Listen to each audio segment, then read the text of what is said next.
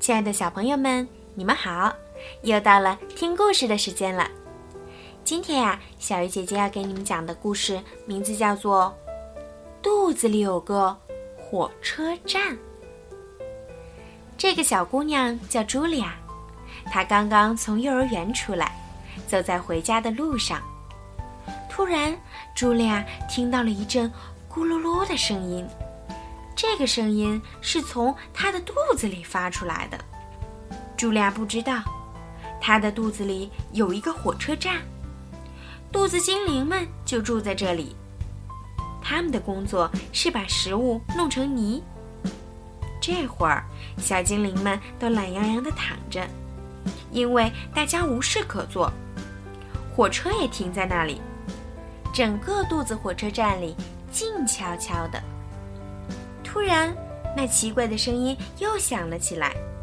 原来是一个小精灵睡着了，他在梦中偶尔打起响亮的呼噜，这就是茱莉亚听到的咕噜噜的声音。茱莉亚终于到家了，一顿美味的午餐正摆在桌子上，她开始狼吞虎咽地吃起来。很快，一大团面条通过食道掉进了肚子火车站里。小精灵们立刻醒了，从各自的洞穴里爬出来，准备开始工作。他们都是一些非常勤劳的小家伙儿。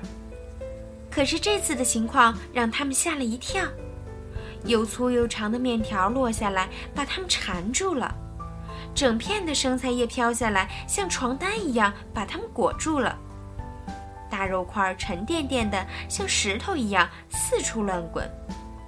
火车站里乱作一团，小精灵都生气的大叫起来。这个茱莉亚根本都没有好好嚼嘛，总是什么都靠我们。这些食物太大了，我们怎么办啊？尽管生气，小精灵们还是开始工作了，不然还能怎么办？火车必须准时出发。但是要把这么一大堆食物弄碎，要花很多很多时间和力气，因此工作进展得很慢。食物越来越多，堆得像小山一样高。这时出事儿了，一大块东西不偏不倚地砸到了一个小精灵的脑袋上，他立刻晕了过去。在幻觉中，他成了一名导游，带着游客在肚子火车站里参观。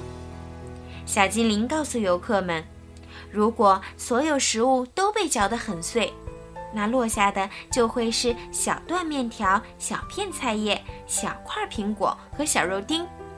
即使它们掉在哪个小精灵的头上，也不会把它弄疼。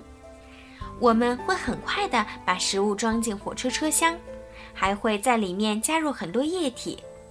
这些液体对消化非常重要。”最后，我们会把液体和食物搅在一起，让它们变成泥。这个过程对我们来说特别有趣。一切都准备好，火车就可以出发了。小精灵司机会跳到火车头上，激动地等着门卫打开大门。这扇大门是通往小肠的入口。小肠是一条很长、很窄，而且非常昏暗的隧道。里面的弯道还特别多，隧道的四壁上有不少管子，它们会伸进车厢，从里面装的泥中吸取营养，然后再把营养输送到血液里。然后火车会载着车厢里剩下的没用的东西继续往前开，穿过大长隧道，最后到达终点。司机会把车厢中的东西从一个小门倒出去。这些东西大都会掉在一个白色的容器里，人们管这个容器叫马桶。嘿，你怎么了？一个声音把昏迷中的小精灵唤醒了。几个同伴正忧心忡忡地看着他。食物暴风雨这时已经停止了，一座巨大的食物山正堆在轨道旁边。车站里空荡荡的，只剩最后一列火车了。其他火车都装满泥出发了，没有了那么多火车，这座食物大山怎么被运走呢？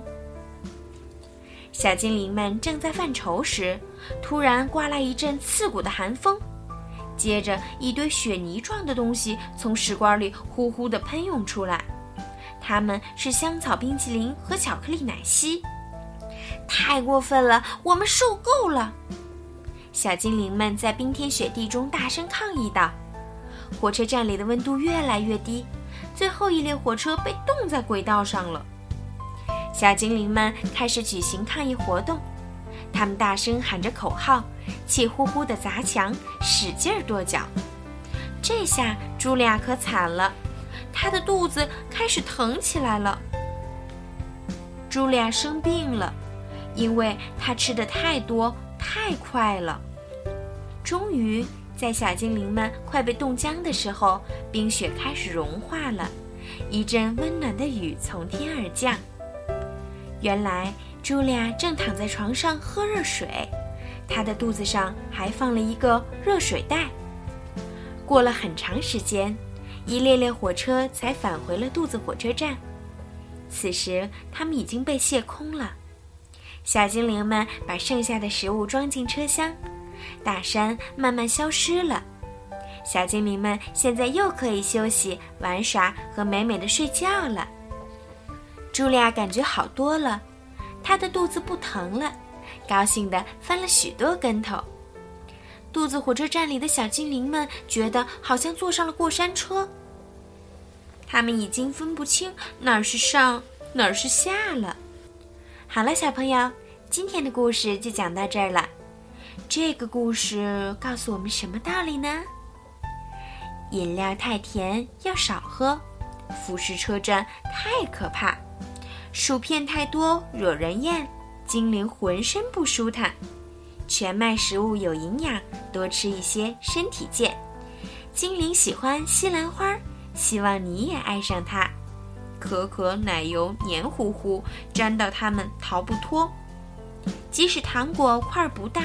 处理起来也很难，骑着豌豆跳跳跳，小精灵们很喜欢。橡皮糖呀扯不断，小精灵们心里烦。